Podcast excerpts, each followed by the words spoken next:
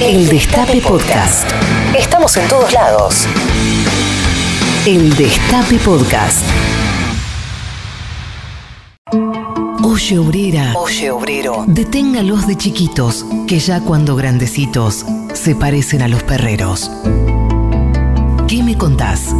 Tati Almeida, Charlie Pisoni y la voz de los que tienen algo importante para decir. En el Destape Radio.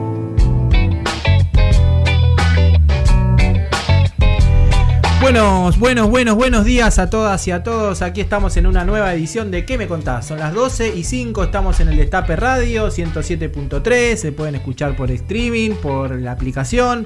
Mucha gente escuchando esta mañana que nos dejaron nuestros amigos y uno de esos amigos este, también eh, se queda hoy aquí, que ahora lo vamos a decir. Hoy les digo, no va a estar Tati, eh, lamentablemente no nos va a acompañar Tati, ahora vamos a contar por qué no nos va a acompañar, pero sí nos acompaña Anabela González. Buen día, Anabela. Buenos días, ¿cómo va a todos y todas? Bueno, eh, hoy, ¿a quién tenemos? Eso, ¿a quién tenemos, Ana? hoy tenemos a un gran invitado, amigo de la casa, Sí. el mejor humorista, comediante, imitador, Francisco Pesqui. Qué grande, Francisco Pesqui. Ahora en el segundo bloque vamos a estar conversando con él. Y también eh, tenemos una gran invitada que va a estar cantando canciones militantes, la compañera Milagro Sala, ahí cantándonos sus canciones preferidas. Y además tenemos consigna también hoy, ¿no? Exactamente, tenemos consigna. Como el gobierno autorizó el turismo para este verano, queremos saber con quién del gobierno te irías de vacaciones, con qué político argentino eh, y por qué. Eh, bueno, ¿con qué político? Puede ser o no del gobierno también, porque por ahí, Exacto, qué sí. sé yo, hay alguien que elija a Fernando Iglesias porque quiere pasarla Bueno, mal. un poco o polémico, un- claro. claro, o, O para bueno. hacerlo pasar mal a él también. Eh, claro, por ahí lo llevan a un lugar medio palopa. Claro. Eh, así que bueno, ¿a dónde pueden comunicarse?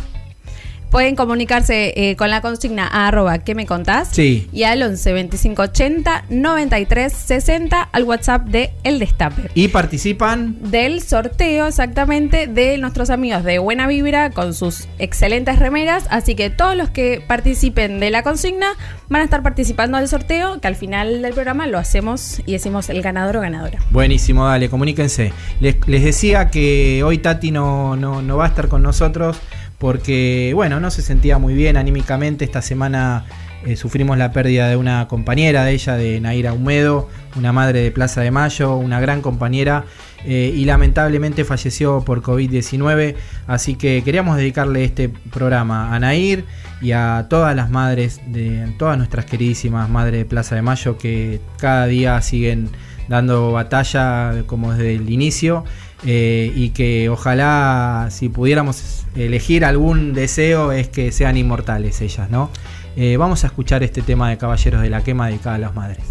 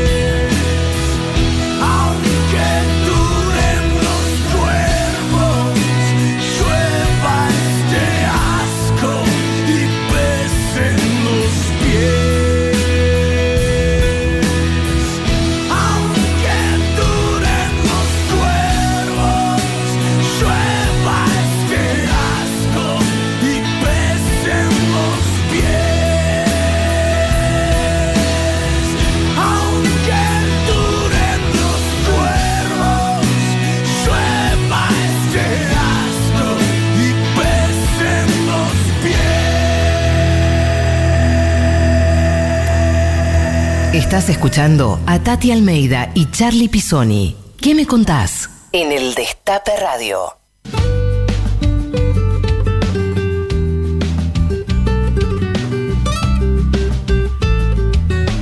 Y bueno, aquí seguimos en ¿Qué me contás? Y hoy con un gran invitado de la casa. Su nombre real es Francisco Muez Camani, Camania. Tiene 34 años. Así es. Profesión en la FIP dice que es monotributista de servicios de espectáculos artísticos que incluye espectáculos circenses de títeres, mimos, etc. Trabajó en Radio Mitre, Radio Pop, en Radio 10 y acá hoy en el Destape Radio y es hincha de boca. Él es. Pesqui. ¿Qué tal? Buenos días para todos. Buenos mediodías también. Te quedaste en el mismo lugar que antes. Sí, por supuesto manteniendo acá el protocolo que tiene la, la radio. Sí, sí, así es. Bueno, te comentábamos que hoy Tati justamente no pudo estar, te decíamos porque nada, no tenía muchas, mucho ánimo de poder este eh, reírse con vos, eh, pero te manda un gran saludo. No, y- sí, la queremos un montón a Tati y es más que comprensible la, la situación. Bueno, vamos a arrancar. ¿Por qué te dicen pesqui? Es un error que cometieron mis amigos, eh, que los conozco a la, a la gran mayoría desde el jardín de infantes. Y siempre me decían Muez, que es mi apellido. Che, Muez, Muez de acá, Muez de allá. Mis viejos me pusieron Francisco al pedo. y todo derivó en que una noche, tomando cervezas, Muez rimaba con pez. Y de pez quedó pescado. Y imagínate, teníamos, no sé, 14, 15 años. Hacíamos algunas reuniones con algunas chicas de, otras escuelas. Y, y cuando nos presentábamos era, bueno, Cachito, eh, Raulito y Pescado. Yo le dije, muchachos, no me digan pescado. Van a Me pensar, matando. arrancamos menos 10. Entonces, cariñosamente, este, una noche así de, de encuentro quedó Pesqui. Y empezaron a decir Pesqui, Pesqui, Pesqui, Pesqui y quedó. Eh, y bueno, así que no, no tiene mucha más explicación. Bueno, pero es tu nombre artístico también, ¿no? De alguna manera. Bueno, después se implementó, yo todo el mundo me, me conocía por Pesqui, cuando empecé a trabajar en, en Mitre en el 2010, eh, trabajaba con, con uno de mis mejores amigos, es un hermano, no es un amigo, es Nacho Julián, y me presentaba a todo el mundo, eh, bueno, Pesqui, Pesqui, entonces me decían Pesqui. Y claro, entonces después dije, bueno, voy a poner redes sociales, me voy a armar un Twitter, ¿y cómo me pongo? Y la gente si pongo Francisco Bueno sabe quién soy. Entonces se me ocurrió poner Francisco Pesqui y dije, bueno, terminé haciendo como hacían Emilio Dizzi, Pepe Parada, viste que se Claro. cambiaban con un seudónimo y fue, fue sin querer queriendo, no fue queriendo. Pero, pero bueno, era joda y quedó, como dice el cadete. Y bueno, esto que estás contando de tus trabajos, ¿cómo surgió la idea de ser humorista? Y se dio, eh, se dio, no fue que yo quería ser humorista o imitador cuando tenía, no sé, 10, 12 años. Sí me gustaba mucho la radio, desde chiquito que mi viejo escucha radio en casa, entonces eh, siempre me gustó el sonido de la radio. Más que nada la, la AM, ¿no? Pero la, después yo me empecé a copar de más grande con la FM y también soñaba con ser músico. Me, me gustan mucho los Beatles, tengo, estoy atravesado por esa cultura. Cantaste en una banda, ¿no? Sí, sí, sí. Uy, tengo para contarte millones de historias ahí. Yo tenía 12, 13 años, me juntaba con mis amigos, eh, todos tocábamos la guitarra, alguno dijo, bueno, voy a empezar a tocar el bajo, otro dijo, bueno, voy a empezar a tocar el teclado, armamos una banda, otro la batería, y teníamos 12, 13 años y nos contrataban, nos disfrazábamos de los Beatles y nos contrataban para gente que en ese momento cumplía 50 años, creo, que era como la época que había vivido los Beatles. Entonces nos disfrazábamos con un blazer. Yo tenía una guitarra que no era la de Lennon, pero una réplica marca este, Acme. Acme. y me acuerdo que hacíamos, no sé, una hora de, de show para, para los cumpleaños esos. Y fue las primeras veces que empecé a tomar un vasito de cerveza, que me prendí un cigarrillo. Y, y bueno, fue, fue una experiencia muy linda porque aparte era todo por amor a, a los Beatles, digamos, la, la guita que, que nos pagaban para contratarnos. Imagínate que esto era año 2001, ponen una cosita así, que está todo muy picante y todo muy ajustado. Y me acuerdo que nos pagaban y nos alcanzaba para eh, dos remises, donde en uno viajábamos la banda y en otro llevábamos los amplificadores, claro. las zapatillas. Y nos alcan- no, no nos quedaba ningún tipo de ganancia, lo hacíamos porque nos gustaba tocar música. Ahora, eh, vos, eh, como dijimos, trabajaste en Radio Mitre, entre otras radios, y, y ahora estás en el Destape, eh, Sí. este, políticamente totalmente opuesto. Sí, sí, sí. ¿Hubo algún condicionamiento en algún momento de tu carrera al, al humor que, que hacías? La verdad que yo siempre trabajé con muchísima libertad. Siempre, en lugares donde trabajé, siempre dije y hice lo, que yo quería. Eh, obviamente que uno también sabe con quién trabaja. Eh, y bueno, me tocó trabajar con, gente de todos los palos. Eh, yo en un principio siempre empecé haciendo humor, qué sé yo, con Mariano Clos, con Franchella. No había tanta bajada de línea política. Era un humor más naif, este, más para, para entretener, si se quiere. Y eso fue en el 2010 que empecé a trabajar en Radio Mitre, que, fue una gran experiencia porque conocí gente muy zarpada, gente muy, muy capaz, que me enseñó los, primeros pasos para empezar a hacer humor. Y tengo, tengo un gran recuerdo, conocí gente muy copada. Y nunca tuve ningún condicionamiento, no, no, no. Yo siempre me, manejé con total libertad y, y, yo creo que para hacer humor, aparte, que es un tema muy de debate ahora, cuáles son los límites del humor, eh, para mí no debería haber ningún tipo de límite. O sea, eh, siempre y cuando haya respeto, ¿no? Pero a mí me, pone muy mal cuando veo imágenes como las de Francia, eh, Charlie Hebdo hace unos años, o ahora el profesor que le cortaron la cabeza, digamos. me parece horrible, me parece que no es por ahí. Siempre estoy a favor de, de estirar los límites, también estoy a favor de eso. Y me parece que también el humor circula todo el tiempo sobre todo. Yo creo que el humor es una herramienta para hablar de las cosas que sin humor no las podemos hablar. A veces eh, hablar las cosas con humor en el ambiente que sea, no solamente político. Hay, qué sé yo, cosas angustiantes, cosas que no, que no se pueden resolver, como la muerte o, no sé, cosas angustiantes ¿no? de, de la vida cotidiana, que a través del humor hasta se pueden charlar. Yo hago psicoanálisis hace eh, casi 11 años. Y yo me di cuenta también en base a la terapia que el chiste, el humor, a veces sirve para contar cosas que uno, si no tuviese esa herramienta, no las podría contar. De hecho, hay chistes de cualquier cosa. Si se juntan tres amigas, cuatro amigas en un café o en un, en un bar, bueno, ahora no se puede, ¿no? Pero.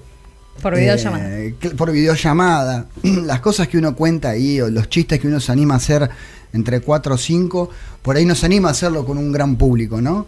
Pero en, la intimidad, en, la privacidad de unos de, amigos, de amigues, eh, uno se anima a hacer chistes con cualquier cosa. Hay una frase que dice que de las peores dramas salen las mejores comedias. También, sí, por supuesto. Estoy totalmente de acuerdo, firmo abajo. Muy bien. Y bueno, vemos que para tus personajes te tenés que informar mucho. Contanos cómo los preparás. Contanos esa cocina de autor. Bueno, sí, Ana, es, es fundamental es fundamental tener que estar informado.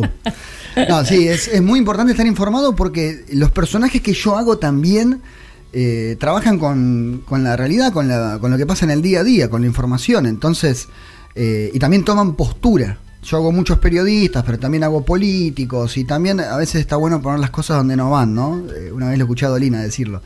Eh, que Messi hable de, política, que Pichetto hable de fútbol, que Carrillo hable de rugby. Poner las cosas donde no van ya genera un efecto humorístico.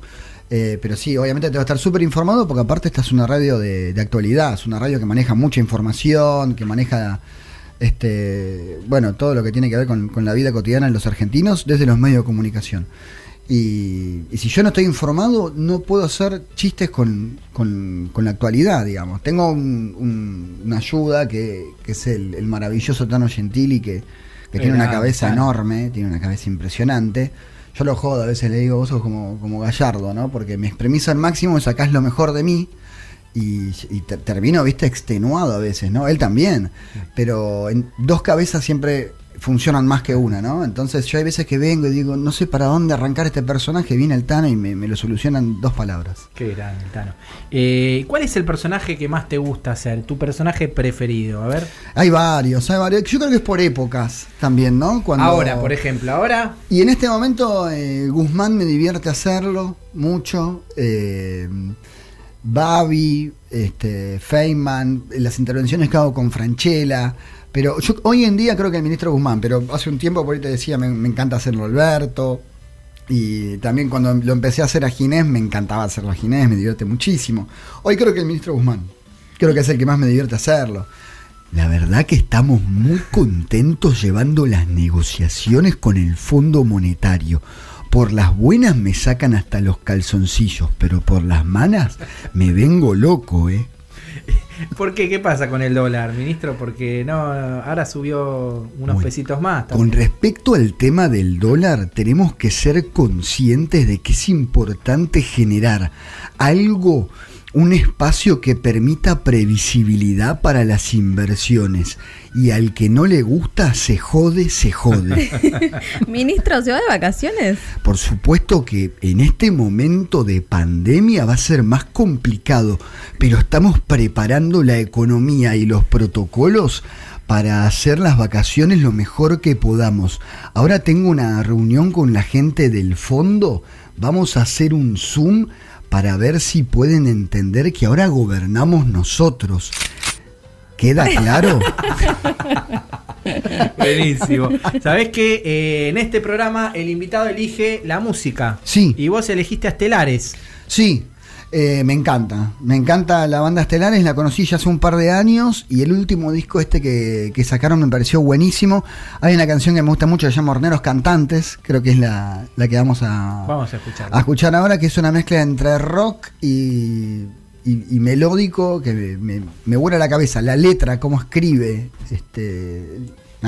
fantástico. Vamos a escucharla. Música elegida por nuestro invitado, Pesky.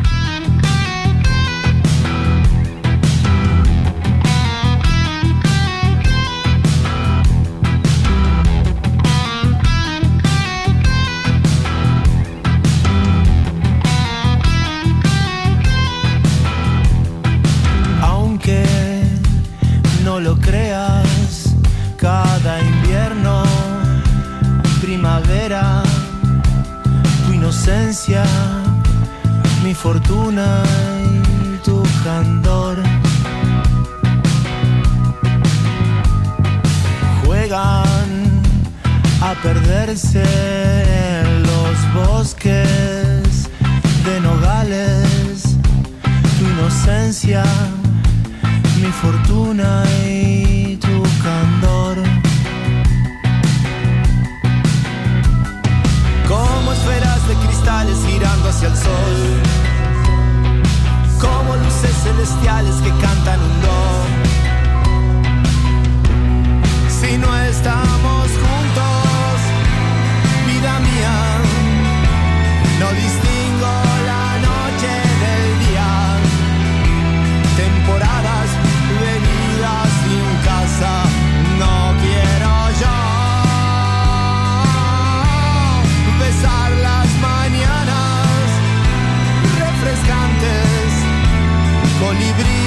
horneros, cantantes, comer fiebre, telarañas, no quiero yo.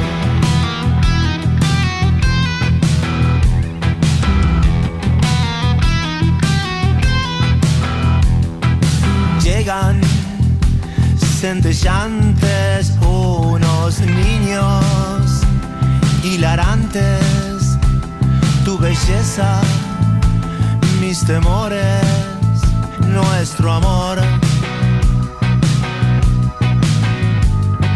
En los manantiales, en refugios de corales, tu inocencia, mi fortuna y tu candor.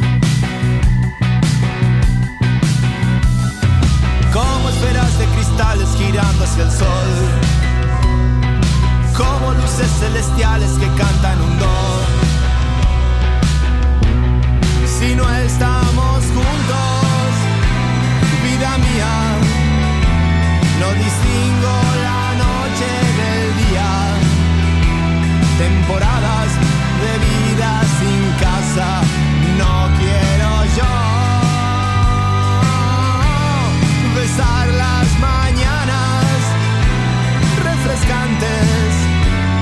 colibríes, horneros, cantantes, comer fiebre, telarañas. No quiero yo.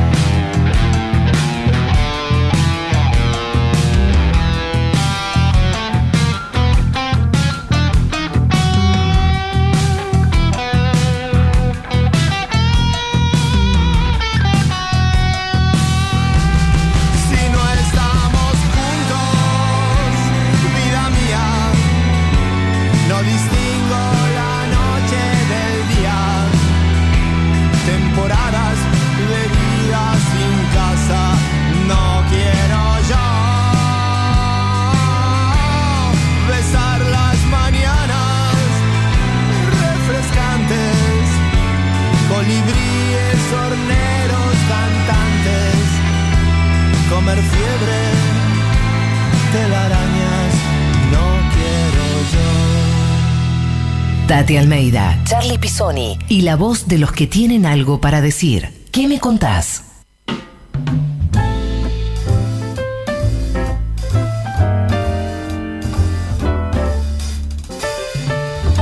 Seguimos, seguimos aquí en el Destape Radio. Hoy sin nuestra querida Tati, que le mandamos un beso muy grande, y con nuestro querido invitado Pesqui. Y también comunicándose en las redes del Destape eh, con la consigna, ¿no, Ana? ¿Con qué político argentino, política, te irías de vacaciones y por qué? Eso. Al 11 25 80 93 60 o en nuestras redes arroba que me contás. ¿Y vos con quién te irías, Ana? Yo con la 1, con Cristina, ¿con quién me voy a ir?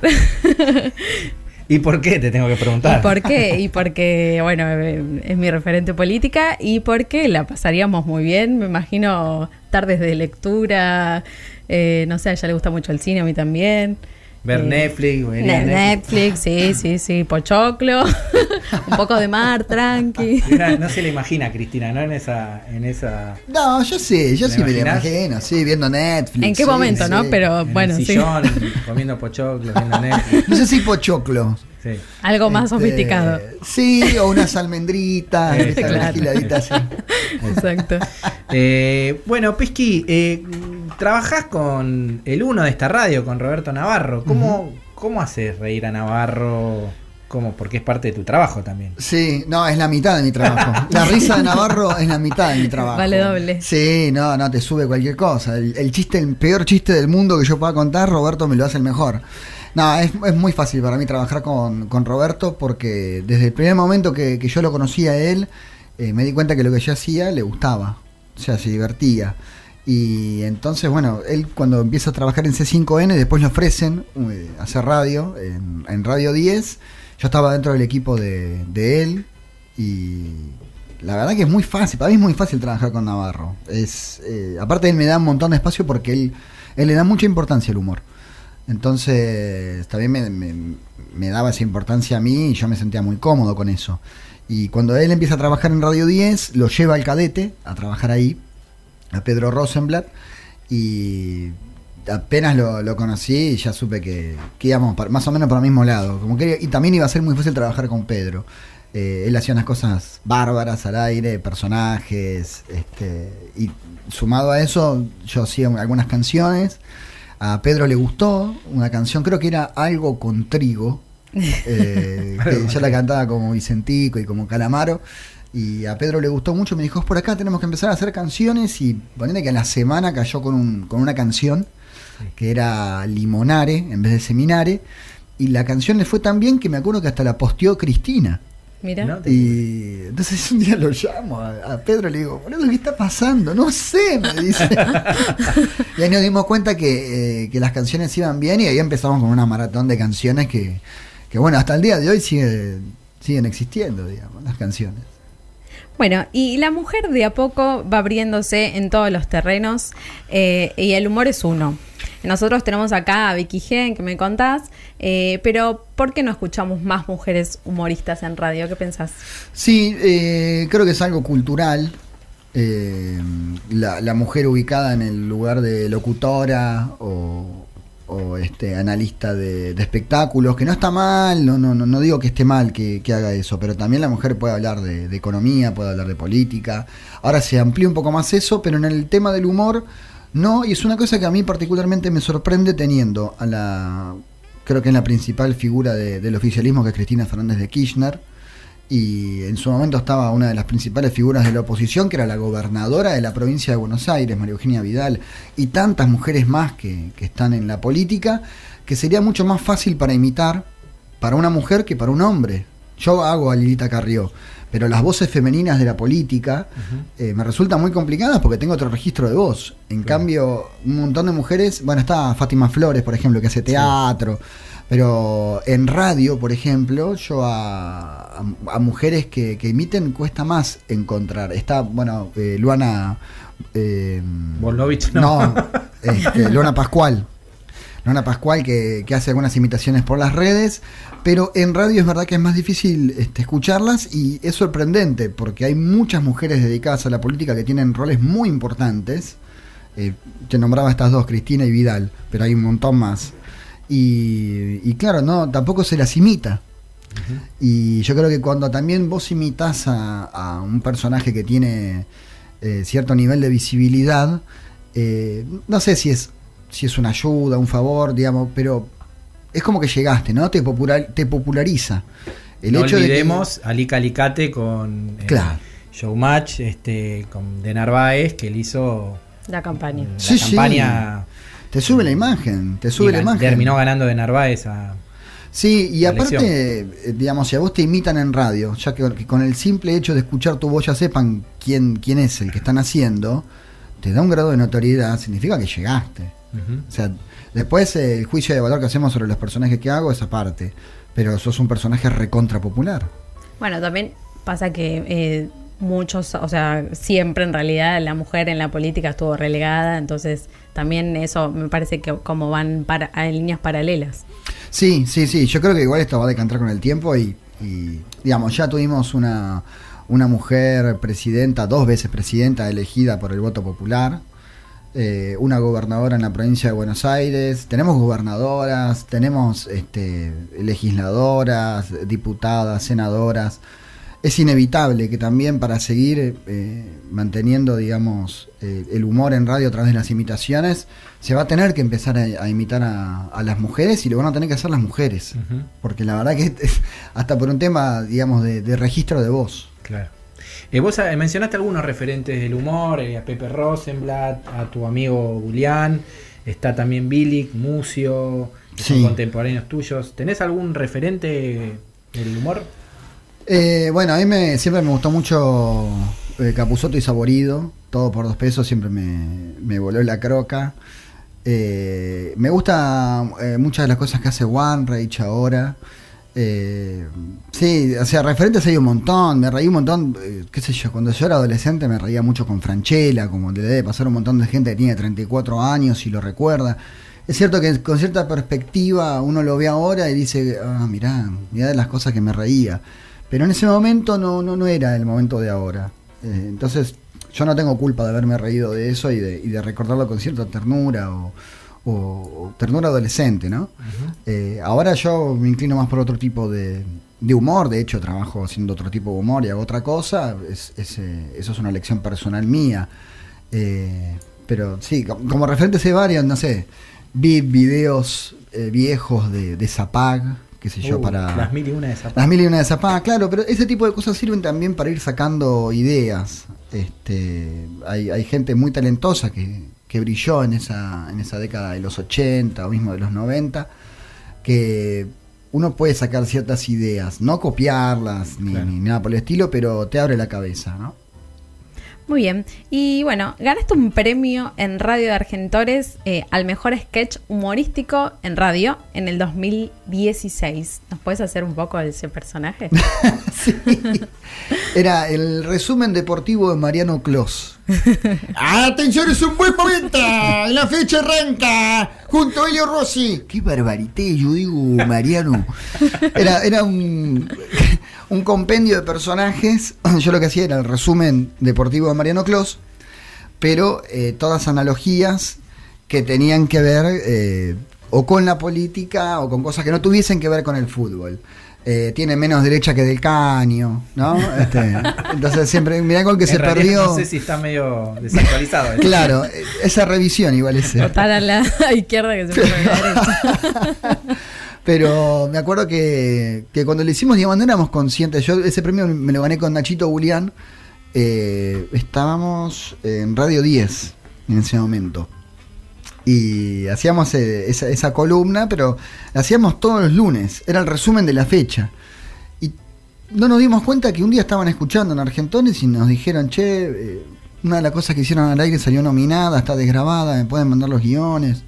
Y le mandamos los guiones y, y quedaron, digamos. Nosotros no lo podíamos creer con mi amigo, como que habíamos ganado. Aparte Argentores es un, un lugar de mucho prestigio, es para el, el autor, para el guionista. es, o sea, es, es el mejor premio que me podían dar, ¿no? Eh, es el mejor reconocimiento. Es como, no sé, un pintor que diga, che, qué buen cuadro ese. Nada mejor que el reconocimiento de los propios colegas. Eh, así que es un premio que lo tengo en el living de mi casa y Y, todos los días voy y le hago una palmadita. La peladita. Escúchame, ¿eh, ¿qué personaje todavía no podés sacar que te cuesta la pronunciación o la fonética que todavía no, no sale? Y hay, hay varios que tengo ahí en mira. Leucos 1. eh, a Leuco me gustaría, pero bueno, me, me- me cuesta un cachitín. Y a Roberto lo quiero sacar, pero no me sale. No te sale. No me La sale. risa tampoco. Y la- tampoco, lo practico todo, pero eh, corro con la desventaja de que en su momento lo hacía Nachito, mi, mi gran amigo, Claro. lo hacía de una forma extraordinaria en C5N. Y entonces, para igualar o superar eso, ¿viste? Prefiero hasta que no me salga 10 puntos ni hacerlo. Bueno, vamos a seguir escuchando música, Ana, eh, que eligió Pesky. Exactamente. ¿Te parece? A ver, ¿qué- qué Eh? No me acuerdo. Elegiste un tema de Seu George. Sí, Seu Jorge. Este artista lo conocí en Río de Janeiro. Estaba parando en un hostel, a- era cerquita, a dos cuadras de la playa de Ipanema. Y me acuerdo Qué que entro del lindo. hostel, el hostel era un quilombo tremendo.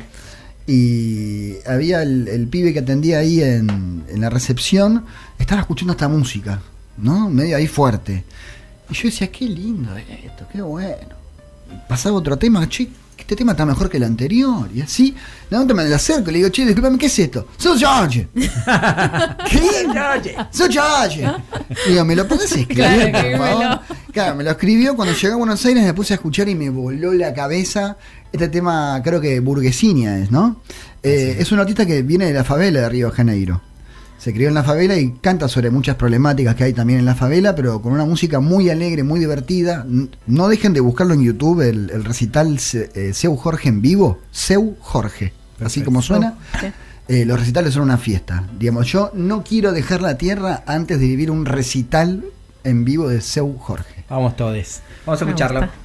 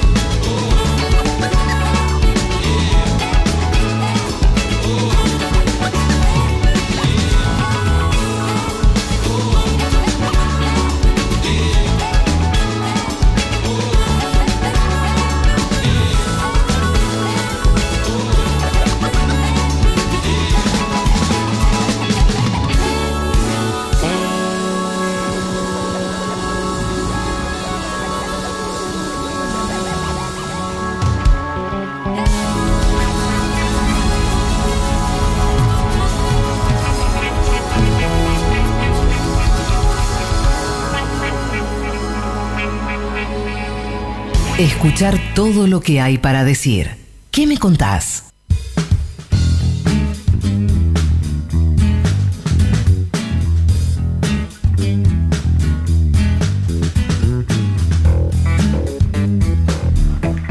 Tenemos mensajes. A ver, Juancito. Bueno, buenos días. Yo soy Andrea Esteban Echevarría. Encantaría irme de vacaciones con Cristina, porque la verdad que ella, mediante las cadenas nacionales, a todos nos recontra instruyó más allá de su excelente gobernabilidad. Y bueno, seguramente nos las pasaríamos hablando de política y me seguiría instruyendo porque es increíblemente inteligente. Y esa es la bronca que tiene todo el mundo con ella, pero no importa. Sí, me iría con Cristina. Un abrazo enorme, los amamos. Bueno, somos tres ya. Para, somos dos, seríamos tres con ella para irnos en caravana. Eh, Tenemos mensajes, a ver, para Pesky, ¿puede ser? Pesky no es un imitador ni es alguien común. Pesky es un genio que está tocado por una varita mágica del talento. Además es un tipo muy culto. Les habló Raquel de Playa Serena, Mar del Plata. Un beso.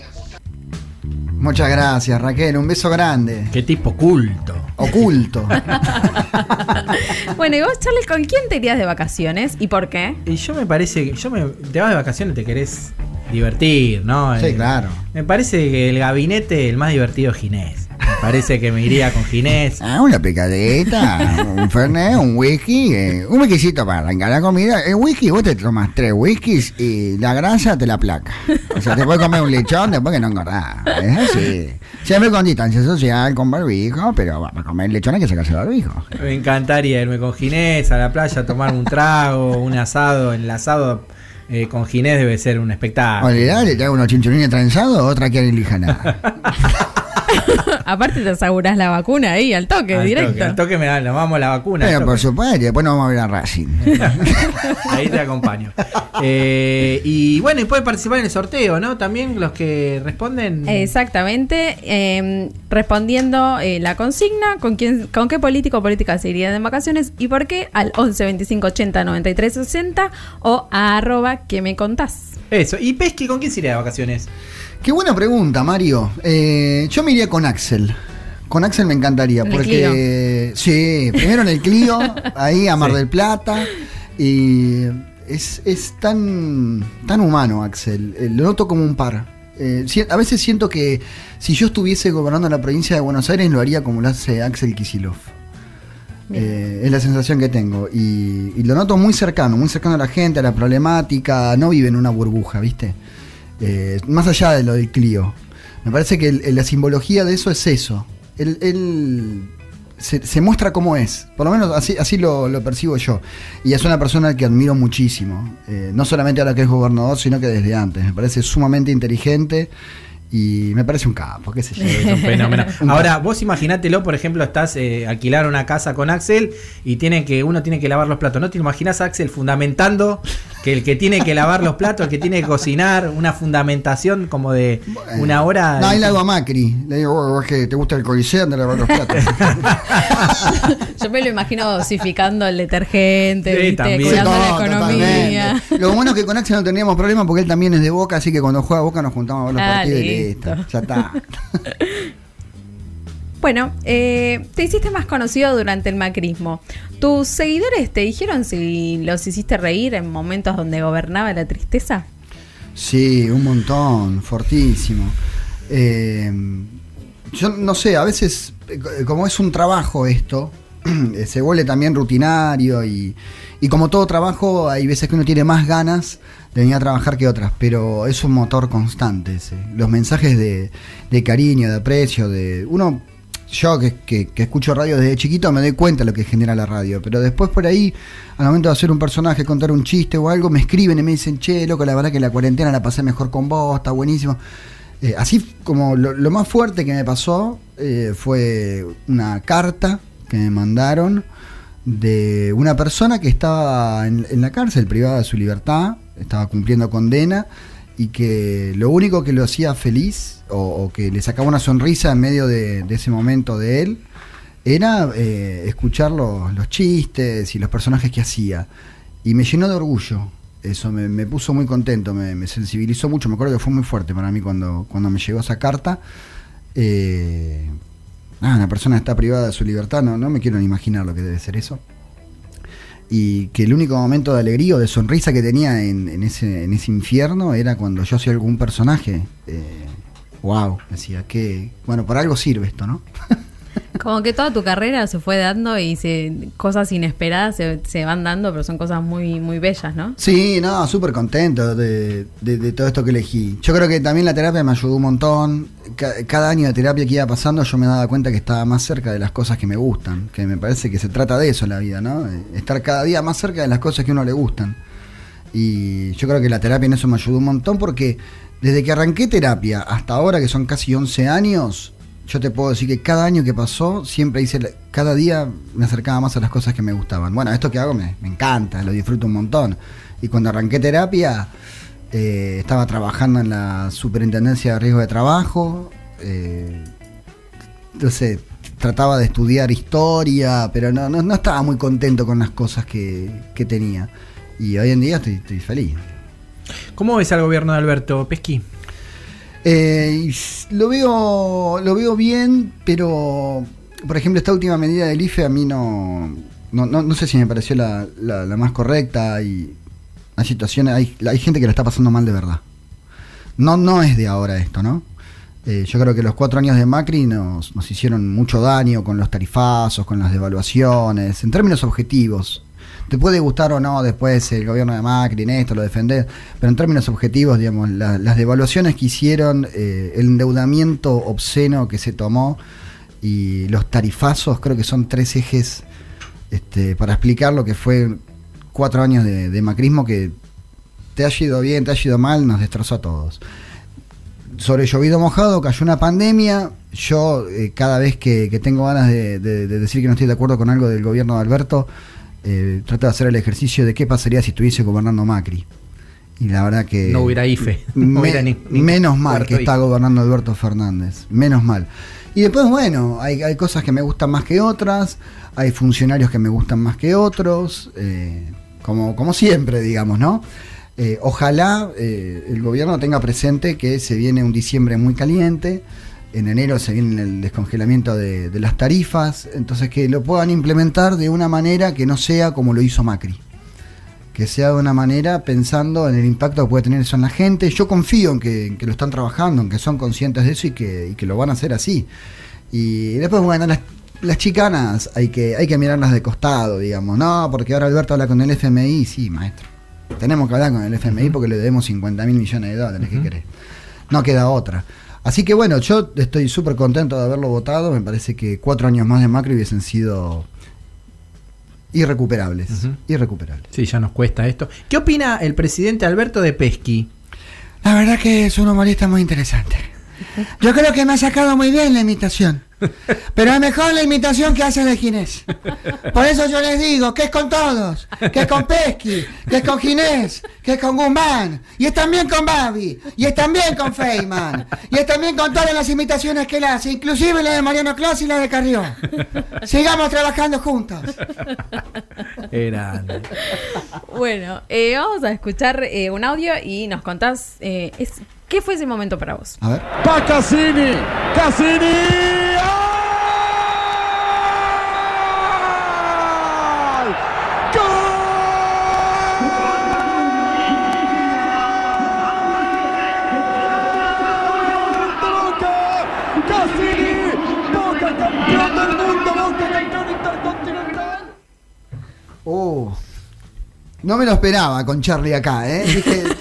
Charlie ¿Sabés se va a poner a esto. Nos costó en- encontrar el audio con Juan. No lo encontramos, ¿viste? No lo Juan también, qué raro tirándose audio. Y es uno de los momentos más felices que me dio el fútbol, sin lugar a duda. Eh, creo que fue, eh, lo nombré ya dos veces, el- es una admiración total que le tengo y inspiración, es Alejandro Dolina, que dijo que de las cosas menos importantes, el fútbol es la más importante. Me parece una excelente definición porque cambia el ánimo de las personas, cambia el ánimo de un país. Uno ve las imágenes de Argentina campeona del mundo con la crisis que había en ese momento y, y te cambia. Y cuando Boca fue campeón del mundo, eh, yo en ese momento estaba en cuarto año del secundario y fue. No lo podía creer. Eh, fui a festejar al obelisco. Eh, soy muy bostero. Soy muy bostero. Mi viejo me hizo muy bostero de chiquito. Yo creo que igual cuando uno se hace hincha de un equipo de, de- chiquito te lo trasladan por, por tradición o lo que sea, siempre en algún momento uno vuelve a elegir. No es que ya porque tu papá es de Boca, entonces yo ya soy de Boca. Yo tenía 10, 11 años y Boca no, pasaba por el mejor momento, ¿no? A veces perdíamos partidos increíbles. La figura, mi primer ídolo fue Navarro Montoya. O sea, imagínate que nos cagaban a pelotazo, digamos, para el ídolo sea el arquero. Y, y me acuerdo que en un momento me planteaba, che, loco, pero perdimos siempre. ¿Por qué soy de Boca? Porque me gusta la camiseta, porque me gustan los jugadores, porque me gusta la hinchada. me gusta- Y ya vamos a salir campeones. Y como que reafirmé en ese momento complicado el, el ser hincha de boca y como que más allá de que mi viejo era hincha de boca, mis hermanos, yo también tenía 10, 11 años y tomé la decisión de, de ser hincha de boca. Al poco tiempo cayó Bianchi y bueno, lo demás es, es historia, ¿no? Es esto. Eh, ¿Le interesaría una carrera política a Pesky? No, no, no, no, no podría ser político. No, no, a mí me gusta más lo artístico. Eh, no, no podría tolerar ese nivel de depresión, no, ni en pedo. No, no, se lo dejo a la gente que está capacitada y que realmente estudia y que es capaz. Yo no estudio, no soy capaz para esas cosas. A mí me gusta tocar la guitarra, comer asado, me gusta imitar personajes, yo voy por otro lado. Eh, si me saliera bien, bueno, capaz este, hubiese encarado para ese lado, pero es un tema también de capacidad. no me sale, no, no, ni loco. Mejor así tenemos pesqui para rato. Por supuesto, no, pero va a haber, hay cuerda para rato, en esto. Muy bien, muy bien. Bueno, querido Francisco Pesqui, hemos llegado al final de la entrevista. Este, nuestra Qué querida- rápido. Nuestra querida Tati siempre dice al final de la entrevista, no del programa, diría Tati. Este, eh, y, y bueno, y siempre terminamos con la pregunta que le da nombre a este, a este gran programa que pensamos con Tati, que es ¿qué me contás? ¿No? Así que, Pesqui, ¿qué me contás? ¿Qué anécdota nos, nos podés contar hoy? Eh, recuerdo una, se me viene a la cabeza, eh, en su momento yo imitaba a Calamaro cantando. y estaba, estaba en, creo que estaba en Mitre. Y hice una canción, estaba Piñera en Chile. Recién, ¿eh? Y me acuerdo que no sé qué, qué había beneficiado a las mineras, qué, qué, qué resolución, qué medida, decreto había beneficiado a las mineras, a la Gold y no sé qué más. Entonces yo hice una canción de Calamaro que se llama Soy Tuyo y le puse Qué Trucho. Qué trucho, Piñera lo consiguió, qué trucho. Y me acuerdo que, bueno, la pasamos en Mitre, qué sé yo quedó, y, y el conductor, en ese momento creo que era Ernesto Tenenbaum, me, me dice, che, me acaba de escribir un mensaje Calamaro por la canción. Ah, mirá, qué bueno, ¿qué dijo? Que por favor aclaremos que no es él porque toca en dos días en Chile y ya lo están puteando en las redes sociales. Entonces dije, no puede ser esto. Y me puse a investigar y todavía hoy hay algunas notas del diario de Valparaíso, el Mercurio de no sé qué, donde dicen, eh, Calamaro le dedicó una canción a Piñera. esto, que aclarada la situación, este, me acuerdo que también me puteó el gerente en che, pero aclaren que es una canción, ¿cómo le van a cagar la vida hacia Calamaro, que va a tocar en Chile ahora? Fue una confusión que, duró dos, dos, tres diarios y, y ya. Pero nada, me, me- me pareció muy loco. Yo en ese momento estaba recién empezando, tenía, no sé, 22, 23 años y... Muy bien habla del imitador, entonces. Sí, no, por eso te digo que... Muy bien de vos habla. Este, O sea, le cagaste la el show a Calamaro y saliste en los diarios de Chile. No, después todo solucionado. Tuve la oportunidad de contárselo a Andrés en persona y se rió mucho. Y, y bueno, ya está, ahí quedó. digamos. Eh, antes de, de- de irme, igual le quiero mandar un beso muy grande a Tati. eh, y bueno, admiración total por, por este programa y por la lucha de las madres y de las abuelas. Muy bien, muchas gracias por esta entrevista que nos conseguiste. Hacía mucho que no teníamos un entrevistado acá en el piso Ay, por sí. la pandemia, siempre estábamos vía telefónica, así que volvimos Hace- nuevamente a la, a la rutina de... Volvieron y mejores. Volvimos Bueno, mejores. Hace ojalá, casi ojalá. un año. Yo quiero decir que, bueno, yo en mi trabajo, porque bueno, en pandemia eh, no estuve casi trabajando, pero en mi trabajo, eh, durante las mañanas me hacía, me hacía las mañanas, porque yo en mi trabajo, nada, me- me- es un trabajo extra que tengo. Gracias, Que no me gusta y me, me hiciste pasar todas las mañanas con Lilita. No, no, me reía sola, imagínate, yo con los auriculares riéndome sola. Así Muchísimas que te agradezco gracias, tu. Ana, gracias. Muchas corazón. gracias, Pesqui. Nos ustedes. vemos el próximo sábado con vos. Sí, claro, nos cruzamos todos los sábados con la picadita en el medio. Dale, muy bien. Y, después del último tema que eligió Pesqui, que es eh, Caramelo Santo, de Caramelo Santo, la picadura, Sí, escuchen la letra y después me cuentan. volvemos. Échale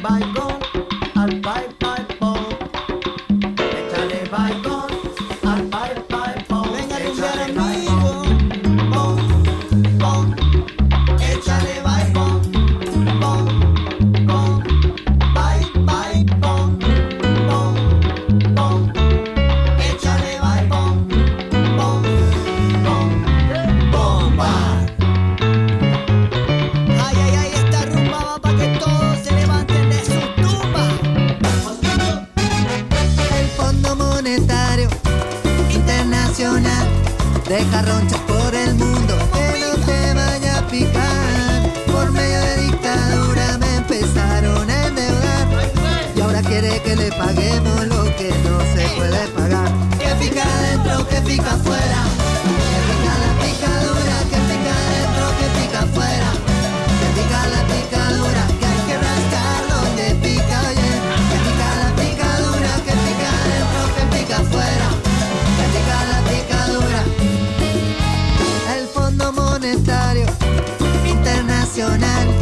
Asesina a tu hermano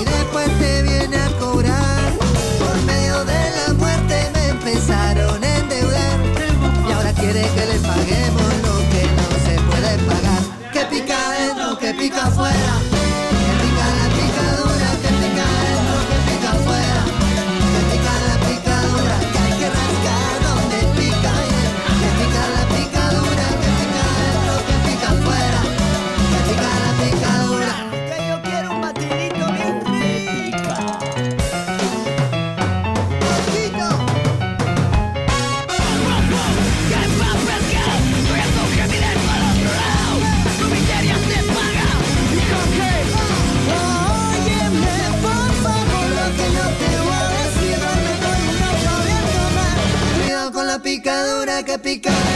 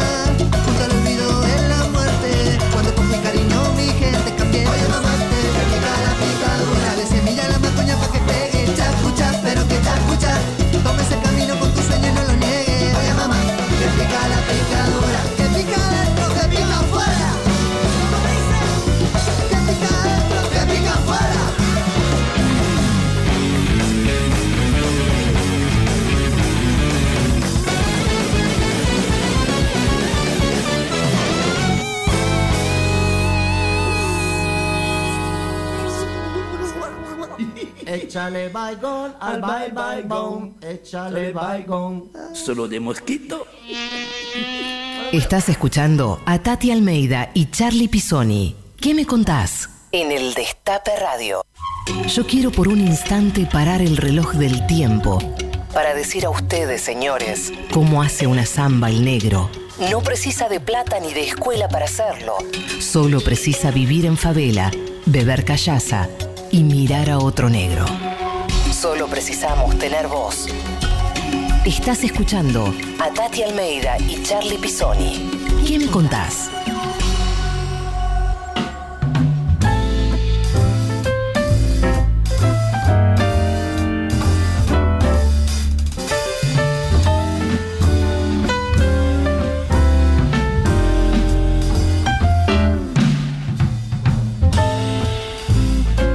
Hay más mensajes en este ¿Qué me contás de sábado?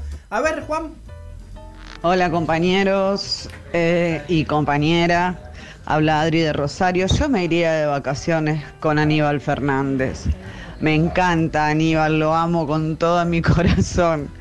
Y a Pesky un beso enorme, todavía estoy tratando de explicarle a mamá que Feynman y todos esos, sos vos Pesky, no son todos ellos, no nos cambiamos de bando, la radio no se pasó del otro lado, siempre sos vos.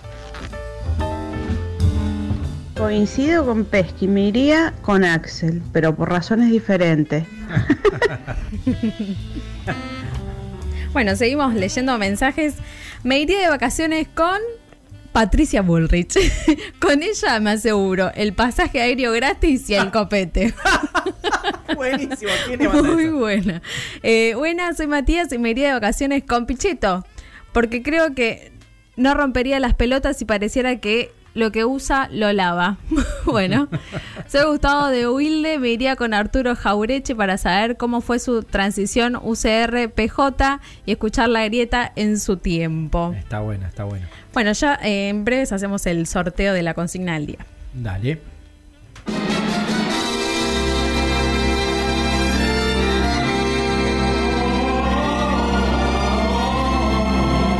Desde este momento, Radio presenta a Rochín Marchafiotti y todas las canciones militantes que siempre quisiste volver a escuchar.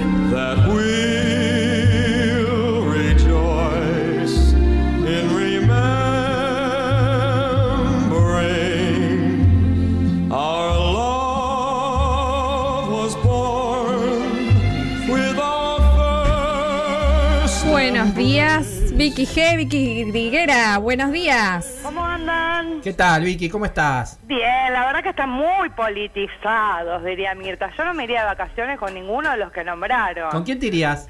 Con un actor turco me iría a las Islas Maldivas a un all inclusive para nada más que hacer el Kama Sutra en la arena blanca. Bueno. Y, y Kicillof que se de mate lavado en la matanza. Perdóname, pero hoy estoy con un ataque burgués mal. Buenísimo, buenísimo. Vicky, ¿qué estabas haciendo? Porque siempre estás limpiando, estás haciendo tareas domésticas. Sí, chicos, ustedes están en el horario Mirta. No, ahora estaba rezándole a San Telecentro que no se corte la comunicación. Bien, San. Los escuché. Y bueno, acá estamos. Le mando un beso grande a Tati. Y venimos con nuestra columna militante. Eso, Canciones. que también está politizada. Sí, bueno, por eso ese es mi cupo. Ya lo otro, ya, te, ya, ya me voy por otro lado. Me parece bien. ¿Y qué trajiste hoy, Vicky, para cantar? Y bueno, tenemos la canción de marcha. Ajá. Vamos a ir primero a la canción de marcha. Sí, dale, vamos a la canción de Marcha. Vamos con eso. Ya.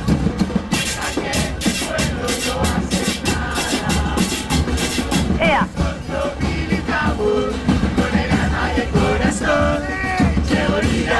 Esa casa de Perón, gato botón. Es buenísimo. Es buenísima. Yo no lo nombro. Sí, es piedra también. sí. Gato botón. Ya me estoy, to- me estoy tocando. ¿Vos decís qué estás haciendo? Me estoy con una mano en la teta izquierda. Perdóname la pornografía. Estamos igual acá. Eh, Bueno, se armó la orgía. la orgía antilleta. No pasa nada, solo nos tocamos por mufa. Escuchame, Vicky, eh, este tema eh, también Había un tema parecido, bueno, yo lo canté el otro día, dedicado a- al presidente, a Carlos, ¿viste? ¿Qué? También, Sí. algo similar.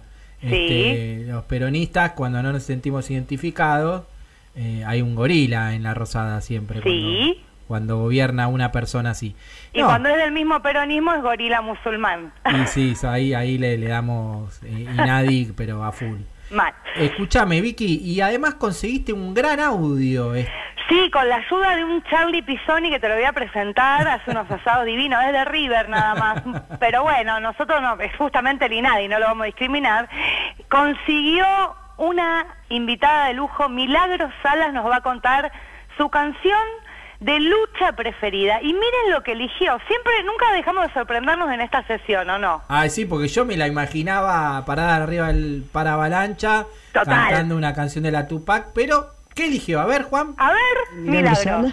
Quería comentarle uno de los temas que me gusta mucho, es el Resistiré, se llama el tema, la canción, y donde nos reflejamos mucho en ese tema porque nos venimos aguantando la injusticia de todo este tiempo y nos vemos reflejadas con ese tema, ¿no? Así que eh, es un tema que te hace, te hace reflexionar y que a la cual eh, te ayuda a que sigas resistiendo a todos los atropellos que uno sigue viviendo, ¿no? Fuerte abrazo, muchas gracias. Grandiosa. Qué grande, Milagro. Le mandamos Es hermoso descubrir a través de este pequeño pequeño segmento nuestro, ¿no? Hay gente que nos dio, nosotros le pedimos, le escuchamos al oyente, le contamos al oyente y a les oyentes, les pedimos canciones de lucha, de militancia, y hay algunos flashean canción, ¿no? Sí. Como Milagro, Vicky Montenegro nos pasó la, mar- la marcha de la bronca. Sí.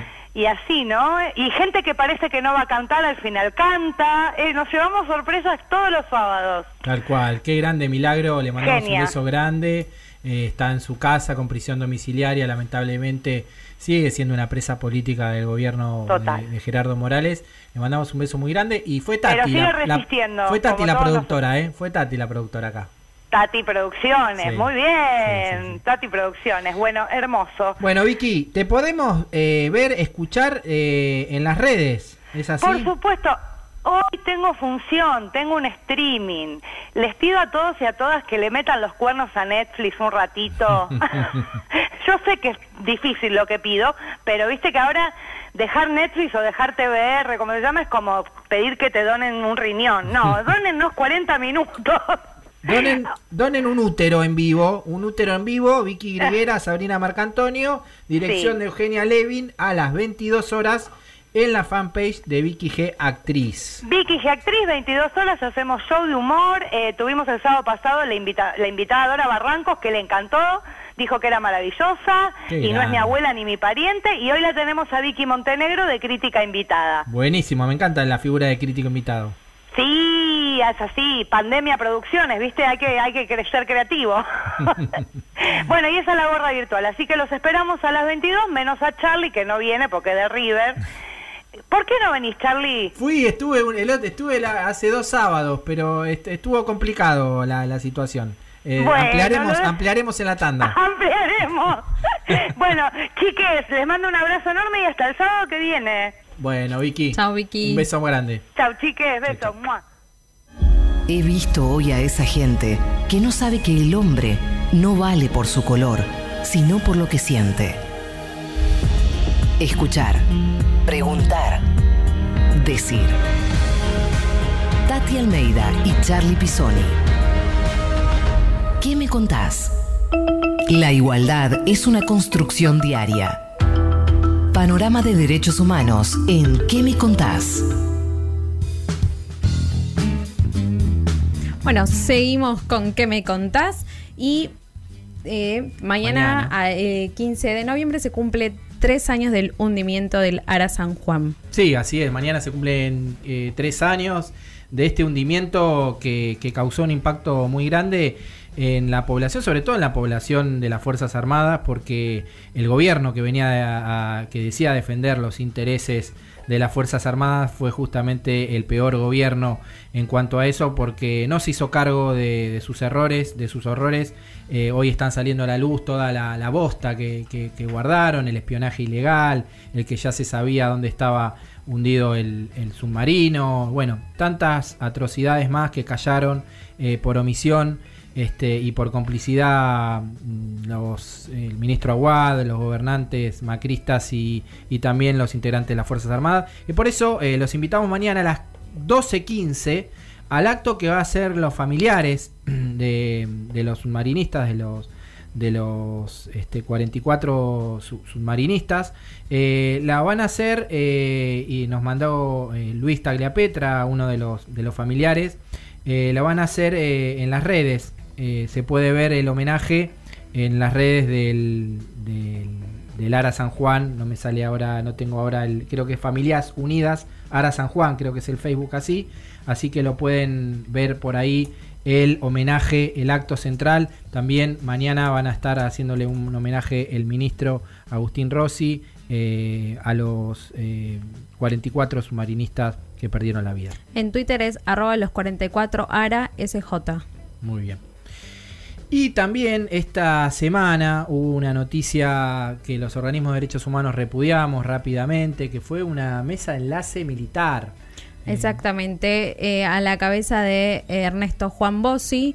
eh, bueno, quisieron crear esta mesa de enlace eh, y obviamente fue repudiado por, por la sociedad en realidad y además por el ministro de Defensa eh, Agustín Rossi. Sí, el ministro de Defensa la verdad que ganó un porotazo ahí porque fue desarticulando uno por uno las la- esta operación, él lo llamó conspiradores, fue publicando en sus redes cómo los distintos integrantes de esta mesa de enlace se desdecían de, participar en esta mesa, una mesa de enlace que viene, como dijo el chivo, a conspirar y, bueno, los nombres que estaban ahí son conocidos. Bueno, uno de ellos fue el, último jefe del ejército, Pascualini, que es familiar de un genocida, que fue el jefe del ejército del macrismo, eh, y muchas de las cosas que, que- que reclamaban o que intentan reclamar esta supuesta mesa de enlace, eh, las podía haber hecho, porque supuestamente eran cuestiones salariales, cuestiones, bueno, las podía haber hecho Pascualini, no las hizo. Eh, pero bueno, la verdad que se ganó un porotazo el Chivo Rossi porque rápidamente pudo ir desarticulando esta gran operación y bueno, obviamente que siempre que hay este tipo de movimientos, desde los distintos sectores este, de la sociedad, como los organismos, las centrales sindicales también salieron a repudiarnos, movilizamos rápidamente para, para, para que esto no, no vuelva a suceder. ¿no? Sí, hay que estar siempre atentos porque estos movimientos y este deseo de siempre estar está latente eh, y bueno, hay que tener cuidado, eh, pero bueno, eh, nunca más. eh, Nunca más es nunca más. Nunca más es nunca más y, y además se juegan muchas cosas en todo lo que es América Latina, cambio de presidente en Estados Unidos, se están moviendo algunas cosas, algunos cambios de presidentes, pero bueno, siempre, siempre están en realidad. Siempre hay que estar atentos. Bueno, nos vamos en este programa que me contás y nuestra querida Tati Almeida que nos está escuchando, le mandamos un beso muy grande. Este, y nos vamos eh, con el Panoju, el panorama nacional de juicios de lesa humanidad. Pero antes, eh, el sorteo, el ganador. Ay, perdóname, tenés razón. Tenemos el sorteo. Eh, tenemos un, un vecino mío de Floresta, Alejandro, que dice que se iría de viaje o a tomar un café o lo que ella quiera con la jefa, con Cristina. Bueno, ya somos varios y varias. Así que Alejandro de Floresta, te ganaste eh, la remera de Buena Vibra en Remeras. Twitter eh, contestó. Eh, por WhatsApp. Por WhatsApp, muy Sí. bien. Bueno, eh, les mandamos un saludo a todas y a todas. Nos vamos el próximo sábado. Quédense, viene el Panorama Nacional de Juicio de Lesa Humanidad que hace el imposible. Y después viene la repetición de Big Bang de Marcelo Figueiras. Muy bien, muy buen fin de semana a todos y a Y- todas. Igualmente. Y saludos acá a la gente que estuvo haciendo el programa: Juancito Tomala, a Caro Ávila, a Belén Nazar, eh, que también son parte de este programa que se llama ¿Qué me contás? Panoju. Panorama Federal de Juicios a los Genocidas. Panoju. Panorama Federal Semanal. Panoju 73, semana del 9 al 13 de noviembre. Novedades. Ciudad Autónoma de Buenos Aires. Megacausa ESMA 4.